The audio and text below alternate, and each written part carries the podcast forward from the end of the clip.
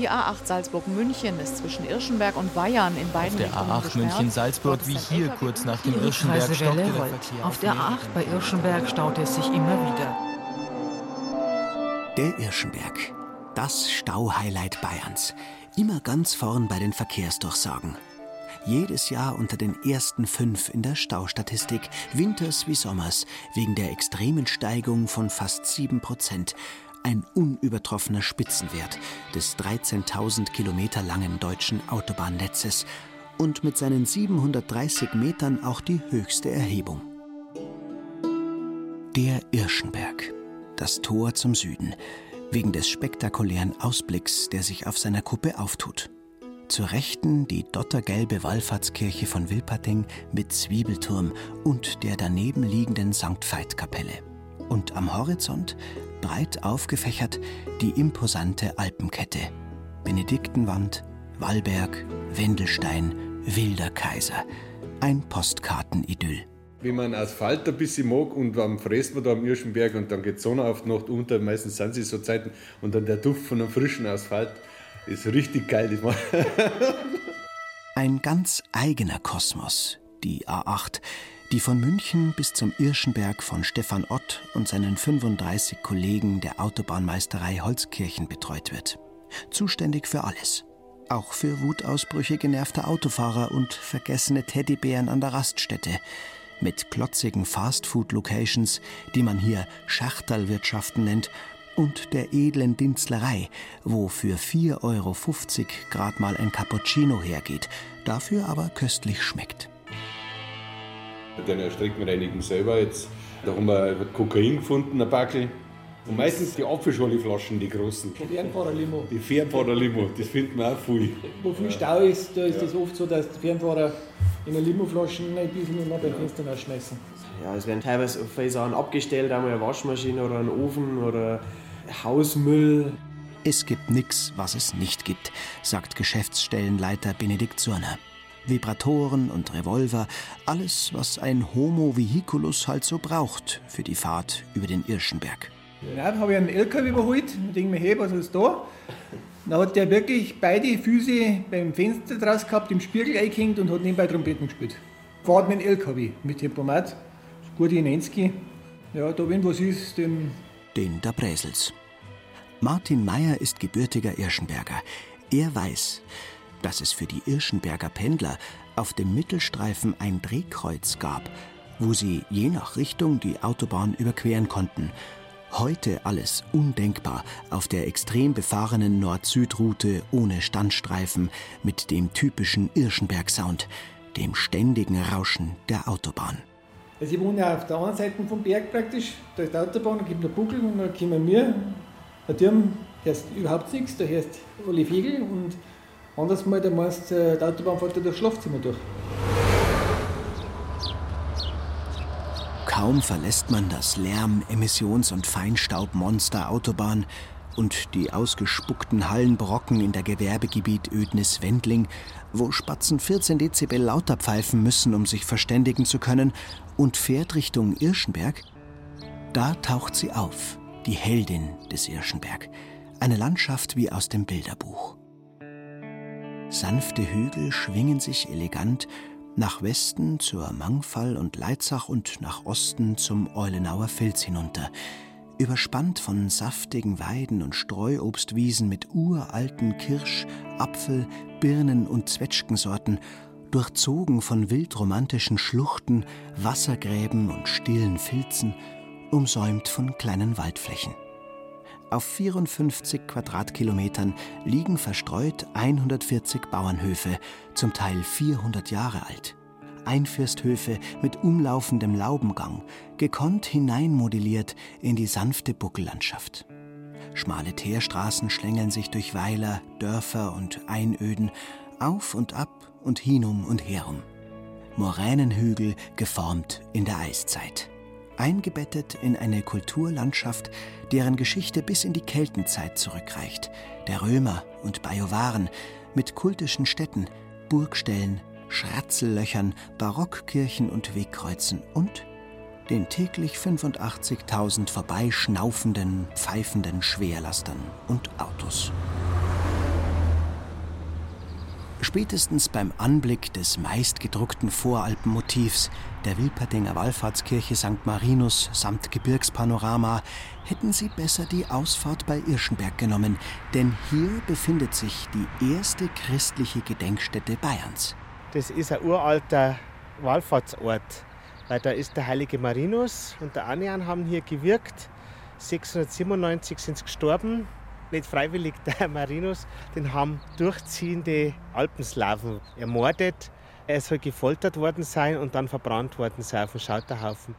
Der über den Rötengraben ein paar hundert Meter entfernt lebende Ernjan, der dort in seiner Klause auch Kinder unterrichtete, starb zur selben Zeit. Aus Sympathie, aus göttlicher Vorsehung, als ein im Gebet mit seinem Bischof Vereinter. Neben der Kirche steht eine achteckige Kapelle. Alexander Langheiter, der Kurator des Miesbacher Heimatmuseums, weiß von zwei Löchern in der Tür, durch die man hineinspähen kann. Das Besondere ist, dass es interessanterweise eben eine Fituskapelle ist und der heilige Fitus oder Veit, das ist ein Heiliger, der im Frühmittelalter sehr verehrt wurde. Und man kann auch, wenn die, die eigentlich mal zu natürlich, aber hier sind in der Tür zwei so Löcher, wo man durchschauen kann in Augenhöhe. Und da sieht man, wenn man jetzt da reinschaut, sieht man den Altar und da ist der heilige Vitus und der hockt in einem Kessel drin und in dem ist er quasi gegart worden bis zum Tode. Also die Menschheit war schon immer sehr einfallsreich, wenn es andere quälen wollte. Und dieser Kesselkult, das ist was, was aber verschiedene Kulturen kennen. Und man vermutet eben, dass hier sich was Vorchristliches verbindet mit christlichen Kulttraditionen. Und da ist die Marinusquelle und man sagt, der Marinus hat die quasi christianisiert, indem er seinen Bischofsring reingeschmissen hätte. Das ist auch eigentlich ein altes Bild. Also Quellheiligtümer gibt es sehr viele. Das ist was ganz Urtümliches, dass die Menschen sauberes Wasser natürlich für heilig empfunden haben, vielleicht wenn sie eine besondere Lage haben, wie jetzt hier so unterhalb der Kirche. Und dann war daneben ein Baum. Wie so vieles in Irschenberg wurde auch diese Quelle zubetoniert, der Baum gefällt, die Holzkapelle fegte ein Sturm weg, sodass von der heiligen Stätte nichts mehr geblieben ist, obwohl Marinus der Schutzpatron der Gemeinde ist. Heute sitzen ein paar Ausflügler an der Wallfahrtskirche und genießen die Einsamkeit und die Augenbrotzeit. Verpflegung haben sie dabei, denn schon seit einigen Jahren hat das einst so beliebte Café im Moorhof geschlossen. Den Pächtern wurde von der Gemeinde gekündigt. Von einem Hotel träumte damals der Bürgermeister auf dem Filetstück der Gemeinde. Nun soll er abgerissen werden, das Gemäuer sei feucht, das Dach undicht. Wer wollte, könnte auch renovieren.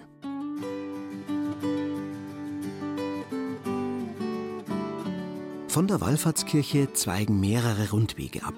Wer mehr Zeit hat, wandert der Markierung von Baum zu Baum nach, etwa zur Frau Orch auf der Fehlleiten, einer tausend Jahre alten Eiche mit Bankerl und Marienbild. Wer sich nur kurz die Beine vertreten will, nach der langen Autositzerei, nimmt den Wallfahrerweg. In einer Viertelstunde führt er hinunter durch den Rötengraben hinüber nach Alp, der Wirkstätte des heiligen Anjan. Keine zehn Minuten Fußmarsch weiter auf dem alten Pilgerweg geht es steil hinunter in den Rötengraben. Wildromantisch tut er sich vor einem auf. Moosbegrünte Baumstämme liegen archaisch herum, queren den Bachlauf, unberührt von Menschenhand. Und endlich kommt es, das unvermeidliche Waldgeräusch vom Alberbauern, die Motorsäge. Noch schnell auf der Anhöhe gegenüber an der Anjanquelle die Augen benetzen. Das sind so alte Bräuche, dass man einfach sagt, mit so einem heilkräftigen Wasser kommt wieder Heilung in den Körper rein. Direkt auf der anderen Seite der Autobahn mit Blick auf die Wallfahrtskirche steht der Leitenhof, in der vierten Generation bewirtschaftet von Hans Stadler. Letztes Jahr auf Ostern, wo der komplette Lockdown ausgerufen war, habe ich in Alp hinten das erste Mal in meinem Leben die Kirchenglocken leiten gehört. Seit Jahrzehnten kämpft die Familie, wie viele andere Irschenberger, für einen Lärmschutzwall. 1782 steht drinnen, ist der Hof erbaut worden und das Anwesen war vor der Autobahn da Und dann muss man es eigentlich für ich, die Anwohner muss man es halt lebenswert machen. Weil man konnte nicht einfach über den Tisch campen. Doch passiert ist seitdem nichts. Nur der Verkehr nimmt täglich zu. Die Regierung fördert in Schlafzimmern Lüftungsanlagen und Lärmschutzfenster, ja. Aber draußen spielt das Leben des Bauern, nicht in der Stuben. Hans Stadler braucht gar nicht schauen, ob Stau ist. Er hört ihn. Es wird ruhiger. Es war 1933, wie der Hitler die Macht ergriffen hat. In Bruckmühl unten war eigentlich schon die Trasse für die Autobahn geschlagen. Aber dann ist der Hitler in die Aussicht aufgekommen in Nürnberg und diese schöne Aussicht nehme ich auch mit. Und darum ist das entstanden, dass da die Autobahn aufgekommen ist. Die haben mein Opa ein bisschen, den Grund ist ihm eigentlich enteignet oder genommen worden.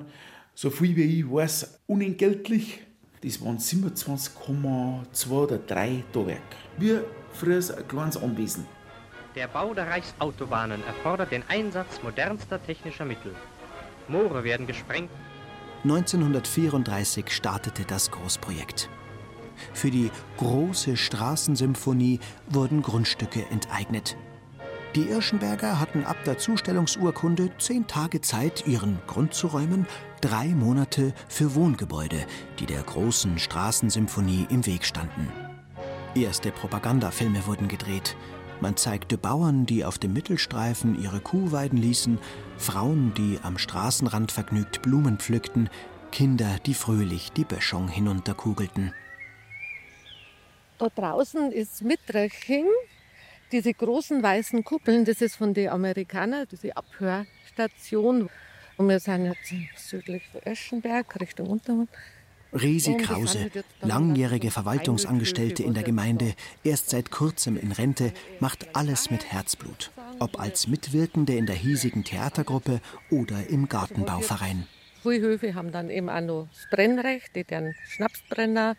Wir haben zum Beispiel in Gotzing oben vom Kreisverband für die Gartenbauvereine ein Obstpress. Da bringe ich meine Äpfel hin und warte gleich und nehme meinen eigenen Saft wieder mitfahren. Wem Schliersee und Tegernsee zu überlaufen ist, der sollte unbedingt von der Autobahn hierher einen Abstecher machen. Denn den schönsten Obstgarten von ganz Irschenberg hat die Familie Bacher in Buchfeld. Hier stehen wunderbar ausufernde Apfel, Zwetschgen und Birnbäume. Mit weit verzweigtem, elegant geschwungenem Geäst, blühend in der Mittagssonne. Streuobstwiesen bis vor zum Wegkreuz. Ein Biotop. Hier unter den 150 Bäumen ließe sich bis zum Sankt Nimmerleinstag sitzen und einfach nur sein. Der gelernte Schreiner Anjan Bacher führt mit zwei Schwestern die Arbeit der Eltern als Nebenerwerb weiter. Ja, wir haben einen Boskop, roter und grauer, Holzollinger, Zaubergei und Lederapfel, das sind so alte Sorten. Und dann Zwetschgen, Kirschen, eigentlich alles und also, was halt dann nicht zum so zum Verkaufen ist, machen wir Apfelsaft und Schnaps. Wir haben halt viele kleine Stammbeine. Wir haben Obst und Kälmer und Schafe und alles miteinander macht es bei uns. Und Honig. Er steht vor dem 100 Jahre alten Bienenhaus aus dunkel verwitterten Brettern mit den bunten Markierungshölzern. Viel Arbeit die Baumpflege, viel Arbeit der Boden, der hier noch buckelig sein darf, wie einst die Hochecker, die der Landschaft die wellenförmige Struktur gaben. Das ist halt noch, wie es früher war. Früher waren da überall Hochacker. Da haben sie halt oben die Pflanzen angebaut, die es trocken haben müssen und unten die, die es nasser gehabt haben. Und da sind ja die Hochecker noch da. Das ist halt noch, wie es früher war. Ja, der Papa der hat alles mit der Hand gemäht, jahrzehntelang. Das ist ja furchtbar viel Arbeit gewesen immer jetzt da ist genau auch kaputt. Das ist halt mit den Mäuse und so und, und man muss auch ein bisschen dahinter sein jetzt. Und ein paar Türe sind ja eh fast alle in Ordnung und ein paar haben die Kühe zum Wetzen. Die habe ich noch stehen lassen.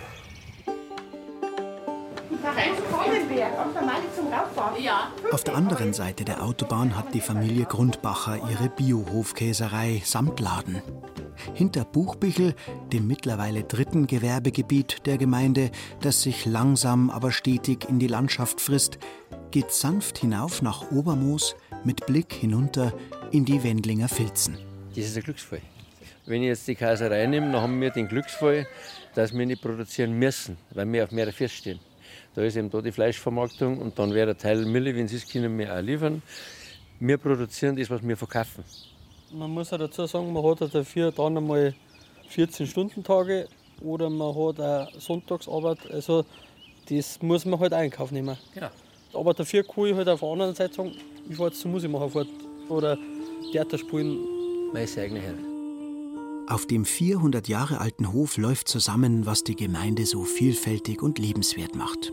Natur, Tradition und Moderne, künstlerische Begabung, Fantasie und Wagemut. Fast alle Familienmitglieder spielen ein Instrument oder singen.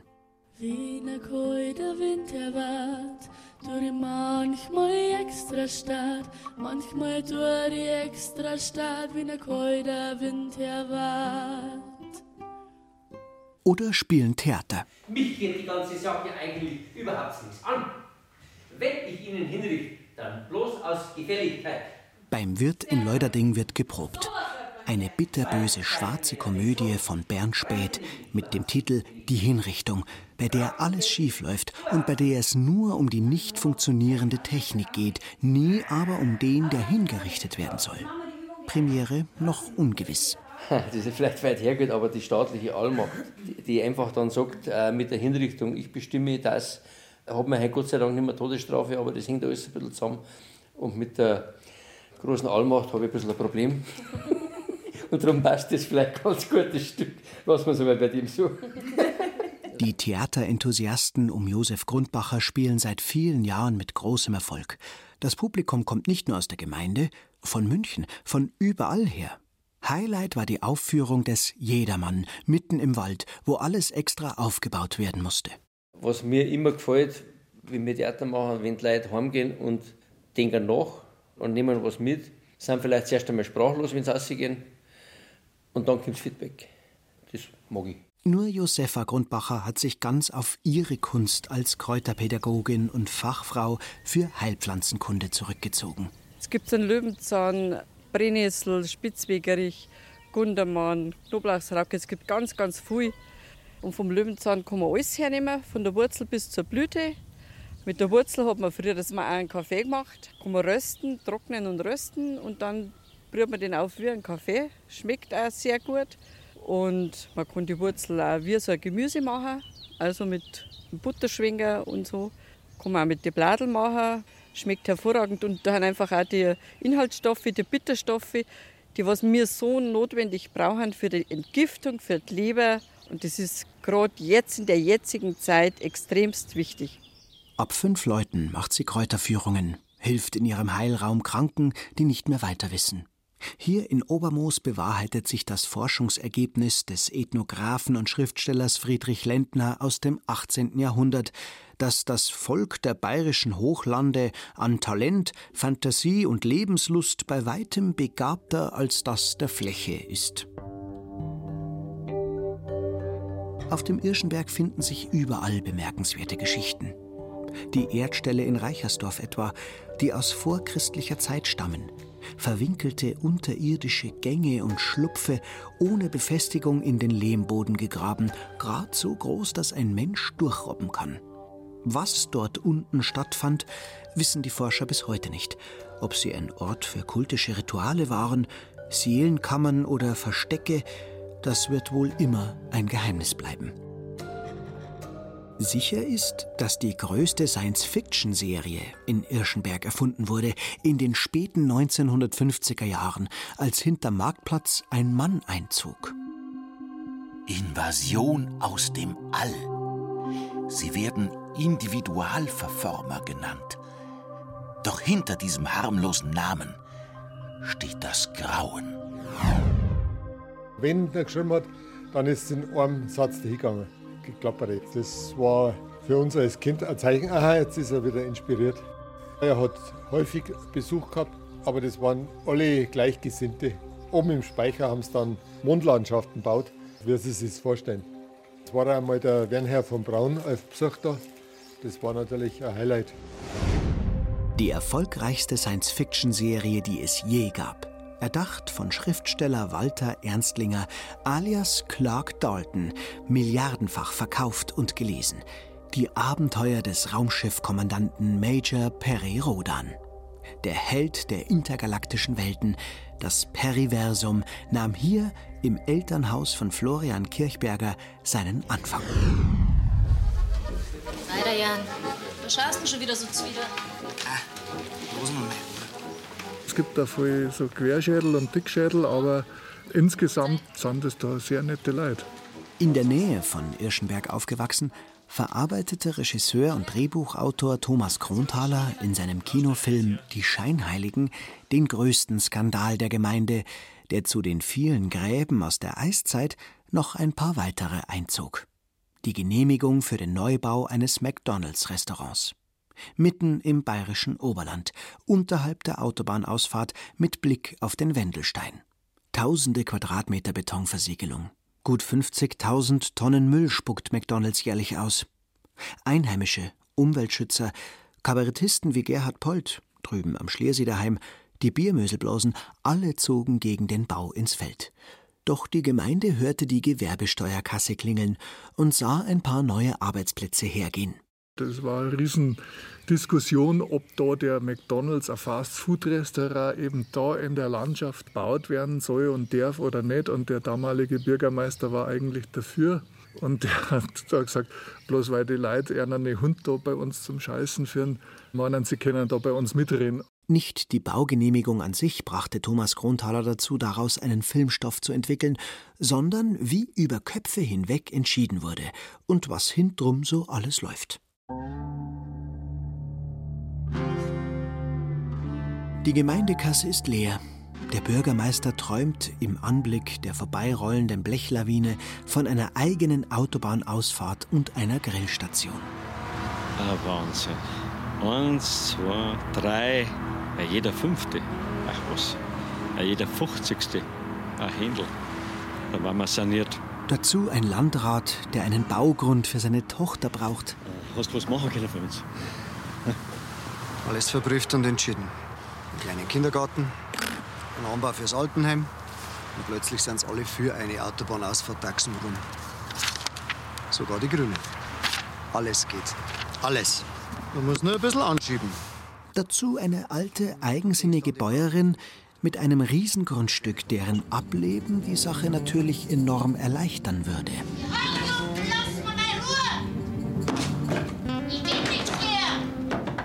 Viele Irschenberger spielten mit.